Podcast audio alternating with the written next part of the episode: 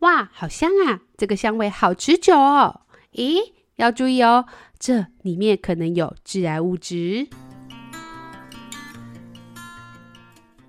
Hello，大家好，我是叶文。有没有觉得最近夏天好闷热？隔壁的男同事好像常常都有汗臭味。隔壁搭车的大叔头皮的油垢味真的是有够难闻。有时候下雨天回家以后，打开鞋柜，发现同居的一些老公啊、小孩把湿湿的鞋子放到鞋柜里面，真的是又闷又臭，好讨厌呐！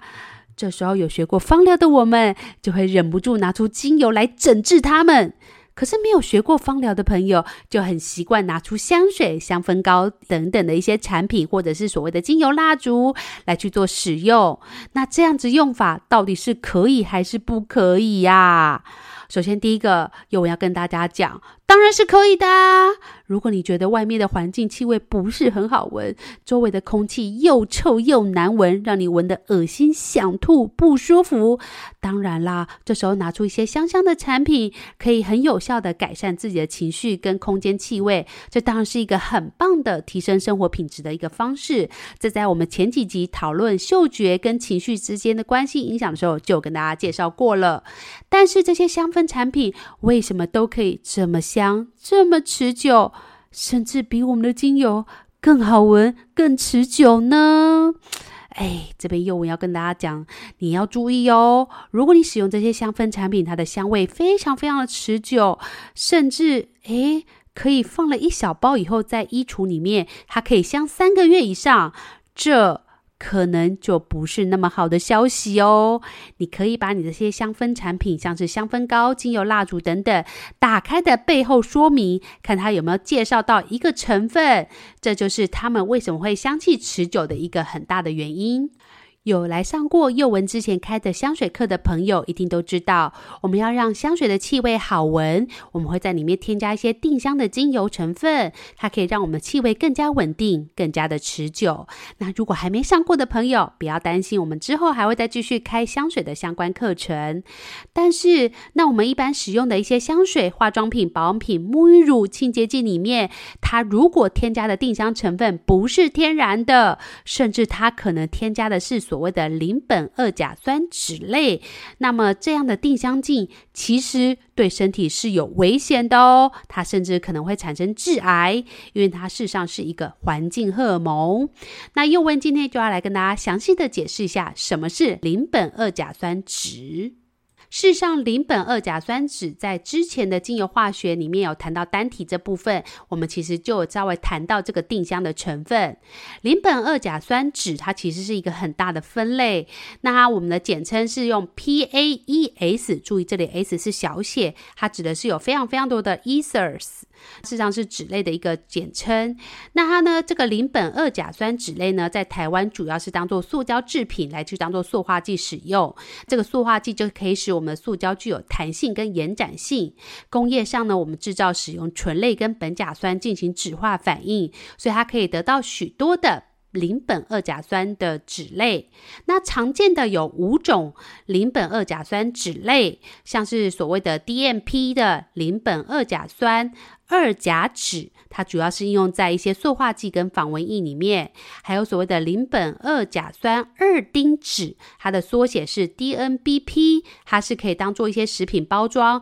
或者是纤维、塑胶染料的一些溶剂。另外还有一个邻苯二甲酸丁酯。苯基酯，它的缩写是 BBZP，它主要是用来做一些地毯、人造皮革或者一些地板建材的一些材料。那另外还有一个所谓的 DEHP，叫邻苯二甲酸二，哦，这个很长哦，括号里面有二乙基己基纸，哦，很长，对不对？不要理它，它的缩写是。DEHP，它主要也是当做一些地板的建材材料、壁纸或者汽车产品的座椅跟内装里面会使用到的一些产品。但是这些大家都记不起来，没关系。你要记得的是，这支跟精油香水比较有关系的是邻苯二甲酸二乙酯，它的缩写是 DEP，是比起刚刚的要来的容易记许多呢？大家把它的缩写记起来，叫做 DEP。那它主要应用范围就是我们跟精油比较有关的，像是香水呀、化妆品、保养品、沐浴品里面，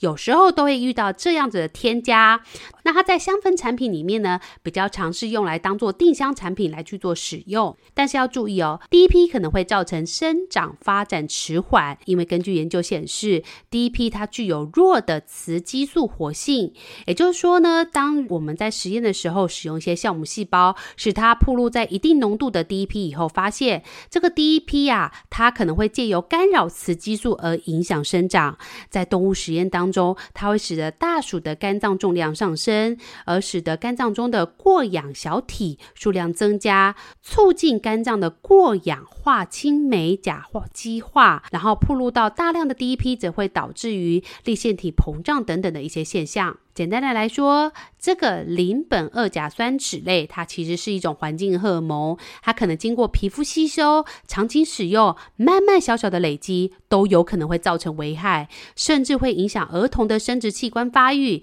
并且产生了一些像是乳癌、子宫内膜癌等等的一些问题。相关研究也显示，邻苯二甲酸酯类也容易造成儿童过敏，跟成人发生代谢症候群的一个现象，也就是容易造成肥胖的一个现象。那这个第一批这么这么的可怕，我们怎么知道这个产品有没有添加这样的东西呢？很简单的一个方法，宥雯教给大家。首先，第一个，你当然是可以看它的标示有没有标示。如果它没有标示的情况下，你也可以试试看。如果你洗完澡以后，那个头发还非常非常的香，香超过三分钟以上，而且这个香味就是会久久不散，你可能下次就要考虑要换一个牌子。那或者这个东西放在那边，它的香气呢一直在空当中一直散发出来，而且可以散发到蛮久的，比如说至少一个月以上。那这时候不要怀疑，那它的添加的一些定香剂，可能也不见得对身体很好。大家不要小看这些小小的香氛产品。当你长期的嗅吸，小量小量的释放到身体的时候，它慢慢的累积也会变成一定的量，造成身体的一个肝肾负担，进而造成我们身体的一些危害。所以大家在使用这些香氛产品的时候，还是要尽可能的选择天然，不要添加太多化学添加的一些成分，这样对身体是来的比较好。那在使用香氛产品的时候，也建议大家每隔一段时间就要换一个牌子，每隔一段时间就要换一下配方，让身体可以有足够的时间去代谢掉一些可能不是那么适合身体的一些成分。那这样子对身体的危害也可以相对应来的减少许多哦。不过宥雯还是要提醒大家，如果你是因为空间环境很臭很臭，你想用一些明星花露水之类的香氛产品来去盖掉或者是遮蔽掉空间内原有的一些臭味、异味等等的话，这其实是一个错误的观念哦。叮叮，为什么这样说呢？因为幼文很常听到别人来告诉我说，他觉得外面臭臭的，就喷一些香香的分子，这两个香跟臭的分子就可以互相抵消。诶，这其实是一个错误的观念哦。臭味分子它是一个化学成分，香味分子也有它的化学成分，两个化学成分事实上是没有办法抵消的。那很多人都说，可是我觉得我喷了以后就会也没有那么臭，这其实是一个暂时的现象，因为空气当中的气味分子它事实上是借由浓度差来去做扩散传递的。简单的来说，如果你会发现一个空间里面有个同事放了一个不。很臭的屁，你就发现最靠近它的人就会快速的先闻到，接下来慢慢整个空间的人都会闻到一个淡淡的屁味，这就，是来自于气味分子，它其实是借由浓度高，也就放屁的这个人，他的身上是属于浓度高的这个屁味分子，那它会往隔壁这个里没有屁味的这个空间，也就是浓度低的这个位置来去做一个扩散的现象。扩散呢，当然呢会透过比如说像是冷气啊。电风扇的循环来去做加速，但是就算没有这些动能，没有这些外力，这些气味分子本身就会借由浓度差来去做一个自然的扩散传递。所以呢，空间当中厕所很臭，鞋柜很臭。这时候呢，你如果使用了很多很多的香氛产品上去的时候，你就会发现这些香氛产品只是增加了更多更多的气味分子。对空气来讲，这些气味分子它是不会去分辨什么是臭的。什么是香的，它也不会只传递香的，不传递臭的。所以这些分子呢，当你呢在这个空间当中，它已经有很多很多的臭味分子的时候，你再去强行的覆盖了许多的香气分子的时候，你就会发现它会使得整个空间当中的气味分子浓度整个大幅度的提升，进而使这样的浓度差现象来得更大，所以它的扩散速度就会像溜滑梯一样，像瀑布一样，咻！因为高度差越大，而使得它的传递速度越快哦。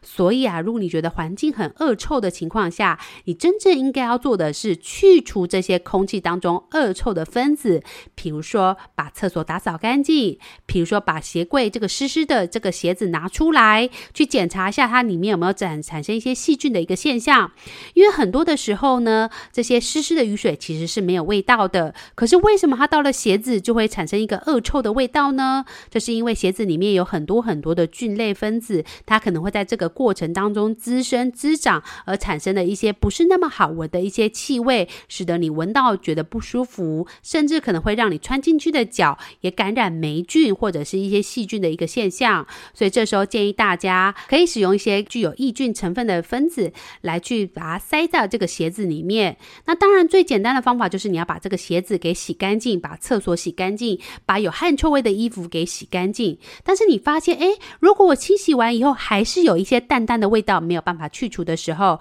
这时候又会很建议大家可以使用像山鸡硝、柠檬香茅、香茅，或者是一些具有一些杀菌效果比较强的一些精油分子。你可以使用一些简单的方法，比如说你使用一些报纸或者是一些卫生纸，在它的前端滴入了比较多的山鸡椒跟柠檬香茅，把它塞到了这个洗干净的鞋子里面的时候呢，它是事实上就可以透过这些精油里面的一些抗菌成分来去达到一个比较不错的一个抑菌效果。那当然啦，适当的消毒、适当的清洁、适当的杀菌，都是会对于除臭是有帮助的。当然，身体上面我们没办法使用那么多的东西，这时候呢，你就可以使用一些它事实上市售呢就会有一些做成的精油香水喷雾，如果它没有添加了这些所谓的不好的成分的情况下，你也可以使用它来去做一些空间除臭，或者是身体的一些呃抑菌的一个现象，都可以有效的让你的这个头皮臭味或者汗水臭味变得没有那么可怕。